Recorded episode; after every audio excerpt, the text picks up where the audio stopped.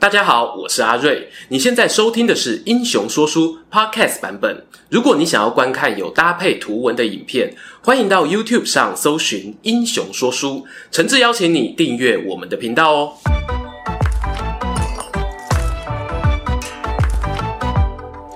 Hello，英雄说书的观众朋友，你们好，我是说书人阿瑞，替大家带来精彩的英雄故事。欢迎来到英雄转蛋池时间，这是由我们频道的付费会员扇子团们哦，在每个月的精选主题中共同票选出来的人物。话说上个月的主题是什么呢？是好久不见的三国蜀汉英雄古玩篇，而且，我也是好久没有看到这种压倒性的票数了。废话不多说，来公布投票结果。第三名是我们刘备刘皇叔的同乡麻吉简雍。得票率哦有十一点一趴，第二名呢和简雍一样，都是早期啊陪刘备四处流浪的元老班底，以专业说客闻名的孙干，得票率哦是十九点七趴。孙干如果呢在前几个月的票选啊，差不多就是冠军票数了，但这次呢第一名不简单，足足有二十八点二趴的超高支持度，他便是名列蜀汉四英，传说中诸葛亮的二号接班人，能治国又能打仗，文武全。全才的大将军费祎。开场之前啊，帮新朋友做个懒人包。蜀汉四英呢，是后人给蜀汉政府中从诸葛亮以降，包含孔明自己在内有，四个位高权重大臣的美称，分别是阿亮、蒋琬、费祎以及董允。这个排序呢，刚好与他们掌权的时间先后符合。当然啦，扣掉诸葛亮不算哦，后面三人呢，其实政治生涯是有重叠的。如果想要看综合比较的部分呢，我们之前拍过一支诸葛亮接班人生死斗的影片哦，欢迎呢可以在这支影片结束后移驾过去参考参考。好啦，就说我们主角费祎是何许人也？他对比于简雍、孙乾啊，加入刘备阵营的时间晚很多哦，约莫是在刘备入蜀之后。而真正有个官职头衔呢，则要等到老板儿子阿斗被立为太子。你看看哦，起步比别人晚了这么多，最后却能够后来居上，获得诸葛丞相的重用啊，当中是有原因的。先聊聊费祎的少年生活吧。费祎字文伟，是江夏蒙县人，约莫今日河南省罗山县附近。年轻时呢，就失去父母，依靠唐伯为生。而这个阿贝的姑姑呢，竟然是当时益州牧刘璋的妈妈。我想说，这关系真的假的啦？特别去查了一下哦。刘璋的爸爸刘焉，哎，这么巧，就是江夏人。看起来吼，同乡婚配的几率呢是有的。另一方面呢，刘家他们是汉朝鲁公王的旁支后裔，能够与他。他们结亲哦，家世背景呢，虽然不见得是顶天，但自给自足应该也是没问题。在刘璋主政后啊，就派人邀请费祎的唐伯来益州定居，而费祎呢，就顺便跟着阿贝从荆州前往蜀地游学，增广见闻。在这个 moment 这里洗干。都得我们刘备啊，带着文臣武将去成都找刘璋泡茶聊天，泡着泡着呢，就把别人的领地给顺手牵羊摸了过来。益州集团哦，风云变色。虽然呢，刘璋、刘备都姓刘，可是底下的官僚体系啊，肯定大搬风。刘备呢，在诸葛亮等幕僚的运作之下，渐渐架构起自己的统治阶层。有趣的是呢，在这改朝换代之际，费祎啊是选择留在益州，没没有返回江夏老家。是不是推测到新政府啊正值用人之际，决定等待发展的机会呢？我觉得哦蛮有想象空间的。话说费禕在益州呢，很快就打响名气，在年轻一辈中啊，与汝南的许叔龙、南郡的董允齐名。哎，没错。就是四英中 number four 的那一个董允。如果是熟悉三国的朋友，可能会知道费禕与董允呢彼此啊有些私交。But 如果要说我个人的猜想呢，费禕后来能在官场上飞黄腾达，跟他早年呢交了董允这个朋友有不小的关系。我们前面讲到吼，什么费禕唐伯的姑姑是刘璋妈妈这种背景关系啊，你拿出去官说呢，可能都不太够力。但董允就不一样喽，他的爸爸叫董和。刘璋时代呀、啊，就当上成都令，是首都的地方官。后来呢，还担任益州太守。像这种熟悉风土民情的官僚啊，刘备集团入蜀后呢，自然哦要好好重用，总不能通通拔掉换上自己人吧？否则呢，百姓哦也不会开心。就说这个董爸爸呢，他知道费祎跟董允有往来后呢，作为一个政治人物，自然有一定的敏感度，就想要测试看看这个年轻人啊，是不是别有居心。有一回碰巧太傅许靖的儿子过世，举办丧礼，成都官员啊都收到了白帖子。董允呢想要邀请费祎一起去上香露个脸，于是就跟老爸申请一台车载他们到告别式会场。董和一听哦，啊哈，机会来了，要车代步是吧？有。照《三国志》记载呢，他派了一台鹿车给儿子。什么是鹿车呢？照教育部词典解释哦，可以从字面翻译成由鹿拉的车，又或者呢指空间狭小的车。我是采取后者啦，因为啊，在跟《三国志》年代相近的《后汉书》也有出现同样的用法。而且呢，《费禕列传》中提到啊，董和派来的车子空间小就算了，居然还是车门后开的款式。换句话说呢，别人是从两侧开门，舒舒服服上车，董允他们哦，则要从车屁股凹到一边背景掐啦。当场哦，董允呢就面露难色，费禕呢则不以为意，撩起下摆，当先爬进座位。等到车子呢开到告别式会场。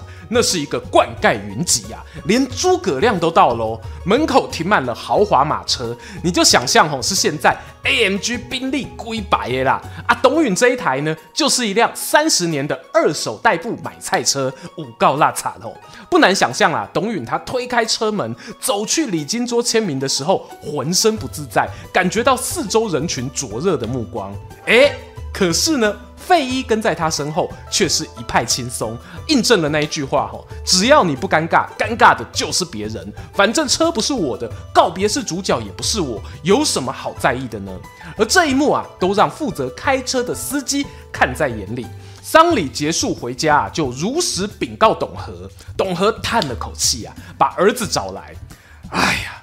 我以前呢、啊、还在怀疑你跟费一谁的才能比较优秀，现在啊我总算明白了。这个小故事啊，我觉得有两个看点。第一呢，当然是费禕他那种不顾外界眼光的泰然自得。第二点则是呢，董允他的心胸哦，其实蛮宽大的。正常人听到老爸这么直接拿自己跟隔壁邻居小孩比较，多少都会有一点不爽。不过从日后两人相处来看，并没有因此留下心结，也算是哦难能可贵的友情啊。没多久呢，刘备册封阿斗为太子。费祎跟着董允一起进入宫中陪刘禅读书。等到刘备病逝，白帝城阿斗接班后，费祎升上黄门侍郎。到目前为止呢，他的工作都还是偏向中央行政官员。那么他的才华究竟是如何被发现的呢？话说啊，在那个刘备刚过世，小阿斗当皇帝的时候，蜀汉与东吴之间呢，处在一个极为紧绷的状态。虽然双方暂时停战，可是呢，又没有结盟，随时一点火花哦，可能又要打起来。诸葛亮为了避免双线作战，希望派人去跟东吴晓以大义，重新缔结对抗曹魏的战线。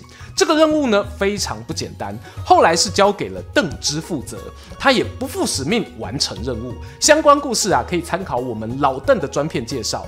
也因为有邓芝稳住东吴，让诸葛亮得以腾出资源，专心处理刘备过世后的益州内部问题，特别是南中地区的反动势力。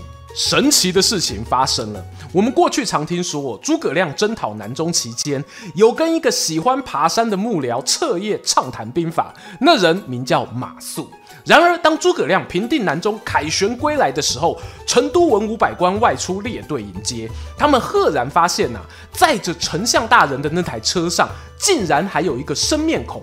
他的辈分呢，比起道路两旁的很多官员呢，都还年轻。没错，你各位猜对了。那人就是费祎。由于啊，费祎呢也没有真的留下什么在南中作战的记录，我们那、只能够推测，他或许呢曾经给诸葛亮一些战略大方向的简报，而战争结束后呢，证明了他的分析是精准的，让诸葛亮对于这一位过去躲在深宫的官吏印象深刻，并且呢随即赋予他昭信校尉的武官头衔，接替邓芝出使东吴的重责大任。如果说哈邓芝呢在外交舞台呀、啊、是以犀利的直球对决，那么费祎呢应该就是精准控球的技巧派。他擅长条理分明的列点列项分析，每每哦把孙权和他手下臣子的提问回答得毫无破绽。而孙权呢不知道啊是不是觉得面子过意不去，就决定呢增加费禕的辩论难度，竟然哦特别挑酒宴的时候疯狂对费禕劝酒，等到他有了醉意，再开始讨论国家大事。哎哎哎，这是什么八九零年代谈生意的方式啊？但是呢，我们费禕的酒量跟酒品哦，都是一等一。人醉心不醉。面对孙老板的酒精攻击呢，他能回答的就会当场回答；如果不能回答的，他就闭嘴，把问题记在心底。回到家里酒醒之后呢，再一一写出来答复，没有丝毫遗漏。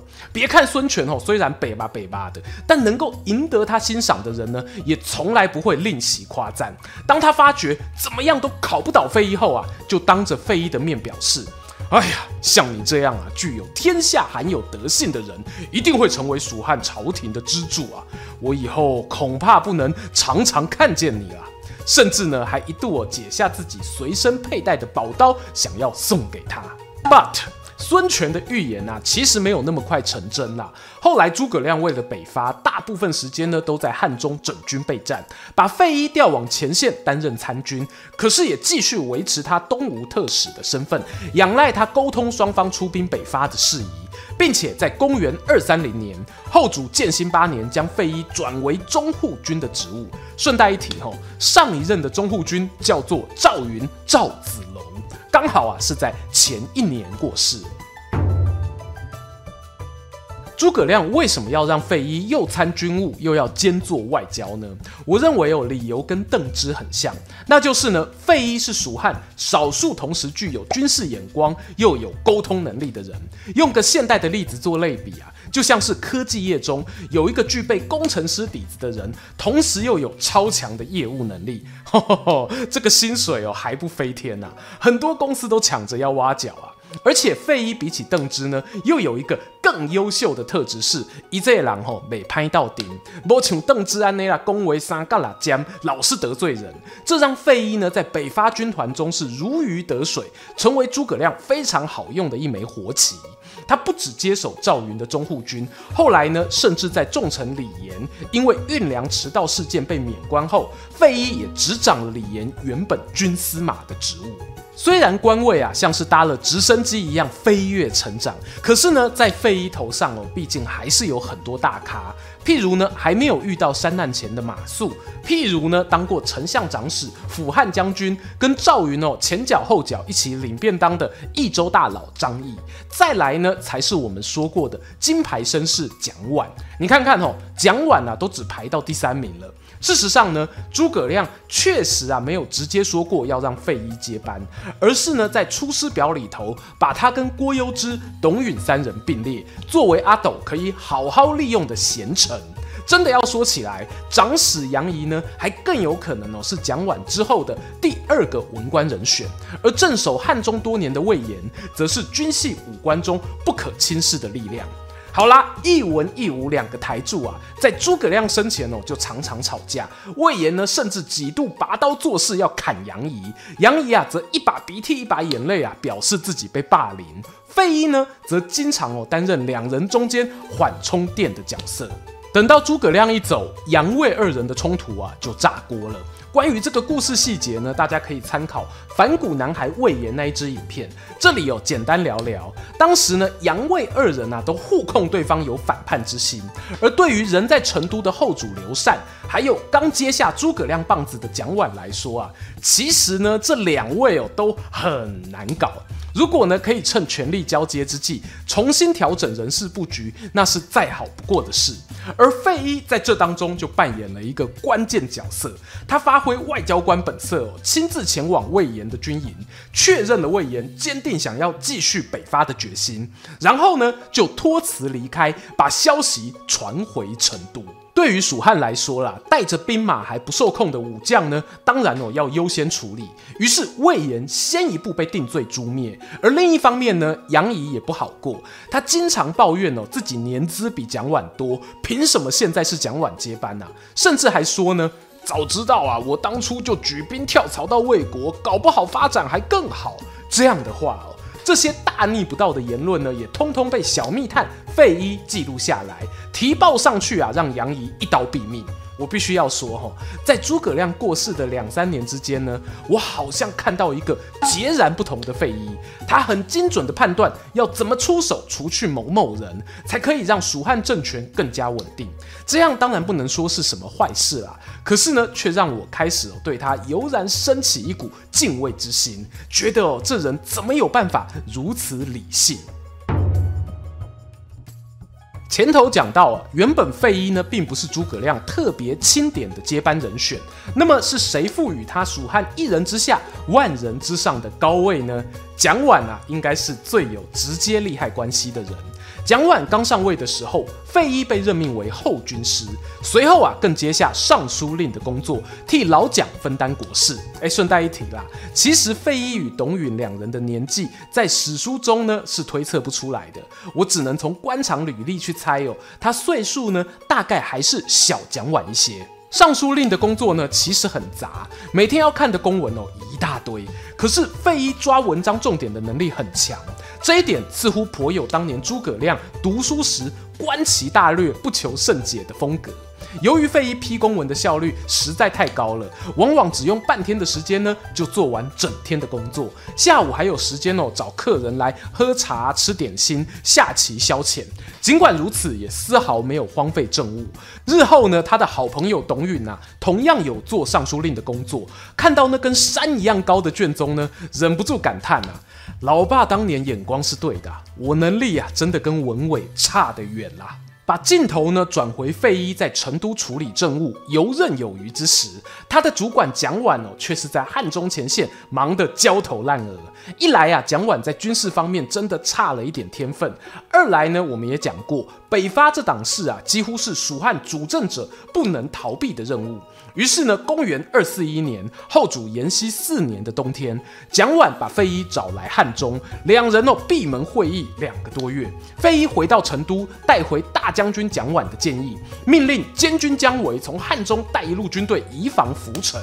这一步棋又很厉害啊！一方面呢，给姜维发挥的舞台，同时也打开了蜀汉在凉州西线的战局。你说幕后的主要规划者是不是费祎呢？坦白讲，那一场闭门会议没有留下记录，我只能跟你说，我觉得机会很高啦。姜维移防后啊，又隔一年，蒋琬呢因为身体不适，从前线退了下来，直接建议后主把大将军的位置转给费禕。我们会发现，吼，其实呢，诸葛亮死后，蒋琬主政的十二年间，费禕当了九年的尚书令，而后三年，蒋琬受疾病所苦，军权部分呢也交了出来。我大胆地说啊，蒋琬在任内呢，就替费禕铺好了接班的康庄大道。所以，与其说，费祎是诸葛亮的继承人，我更喜欢说他是蒋琬的继承人。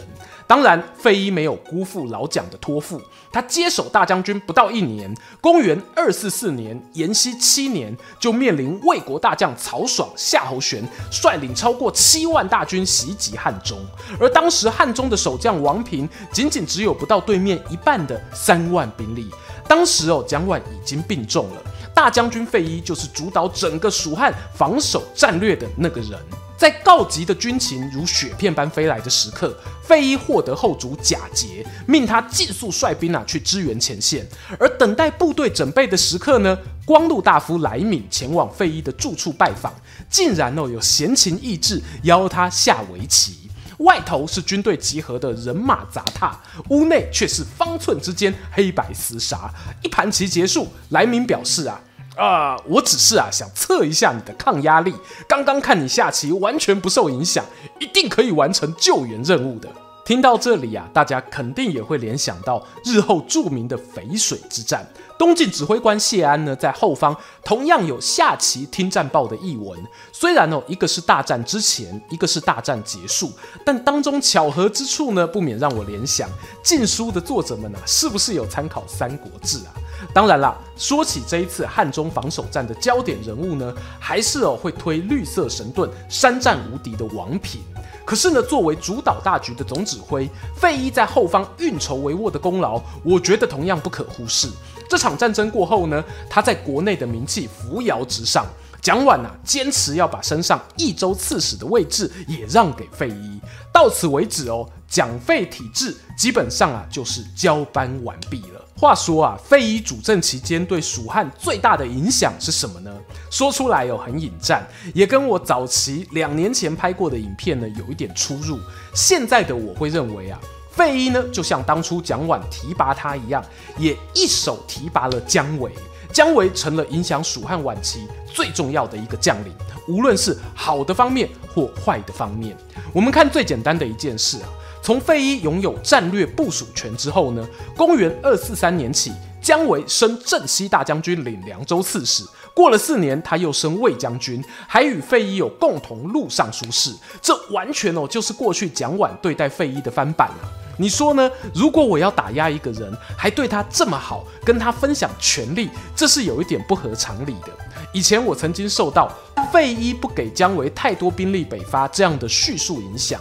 我并不是要说我这句话有错，而是当时呢，蜀汉确实没有办法把太多资源都压在同一场战争上。这一部分呢，我在姜维懂不懂政治这支影片里面啊，有比较详尽的论述。好啦，费祎啊跟姜维一人主内一人主外，运作起来哦倒也顺畅。公元二五三年，费祎更获得阿斗授予他开府的特权。这时候哦，距离诸葛亮病逝五丈原已经过去将近二十年喽。蜀汉内部啊，终于又要出现一个文武全才，同时又得到皇帝信任的超级重臣了吗？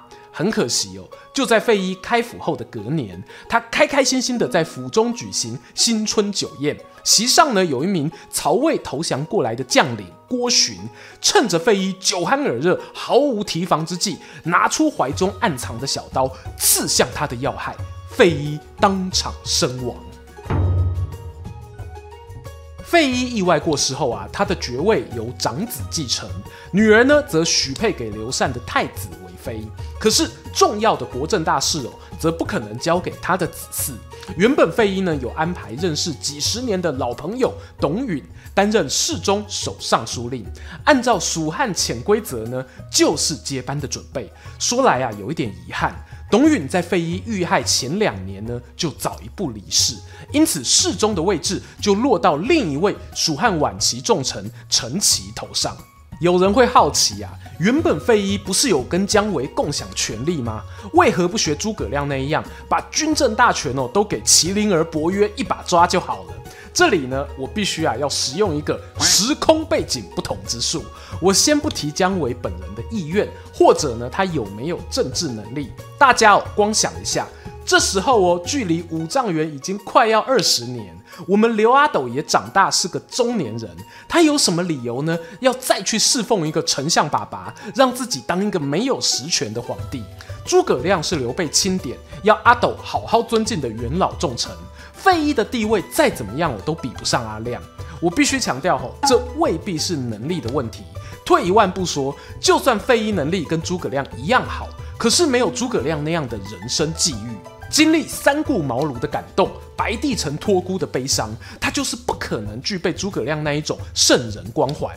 话说到这里啊，好像阴谋论哦呼之欲出了。没错啊，我强调一下，接下来要讲的纯属没有直接证据的猜测，那就是呢，费禕暗杀事件中呢，我认为获利最大的，很可能哦是我们后主刘禅刘阿斗。他终于呢，等到诸葛亮啊，直接或间接安排的蜀汉四英一个一个凋零，而进一步呢，把军政大权收回自己，也就是皇帝的手上。《三国志·费祎列传》的结尾呢，有一个伏笔，提到哦，他被暗杀前，曾经因为有算命师跟他说，待在成都啊，没有机会当宰相，他因此呢改为屯兵汉寿。这个说法呢，当然春秋之笔相当明显，认为费祎有极强的功利心。不过我自己呢倒是有另外一种想象，我心目中的费祎是一个理性分析、聪明过人的政治人物，他或许哦能够判断出怎么做是对国家最好、对蜀汉最好的选择。这是他与诸葛亮与蒋琬有志一同的地方。可惜呀，费祎最后却忘了，有些人心里想要的好，可能哦跟他不一样。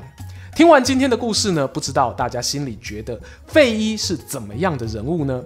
无论哦是腹黑大师，又或者忠心为国，都欢迎各位哦在底下留言跟我们分享。也邀请大家不吝订阅英雄说书频道，追踪说书人阿瑞的 Instagram，我会在那边分享更多说书日常。期待和你们下次空中再见。喜欢今天的故事吗？画面右边哦，还有更多推荐影片可以追哦。诚挚邀请您动动手指订阅我们频道，打开小铃铛，选择接收全部消息，这对英雄说书的帮助非常非常大。如果你还想要给我们更多鼓励，也可以扫描加入会员 QR code，用每个月一杯咖啡的钱赞助团队创作更多好故事。我们下次见。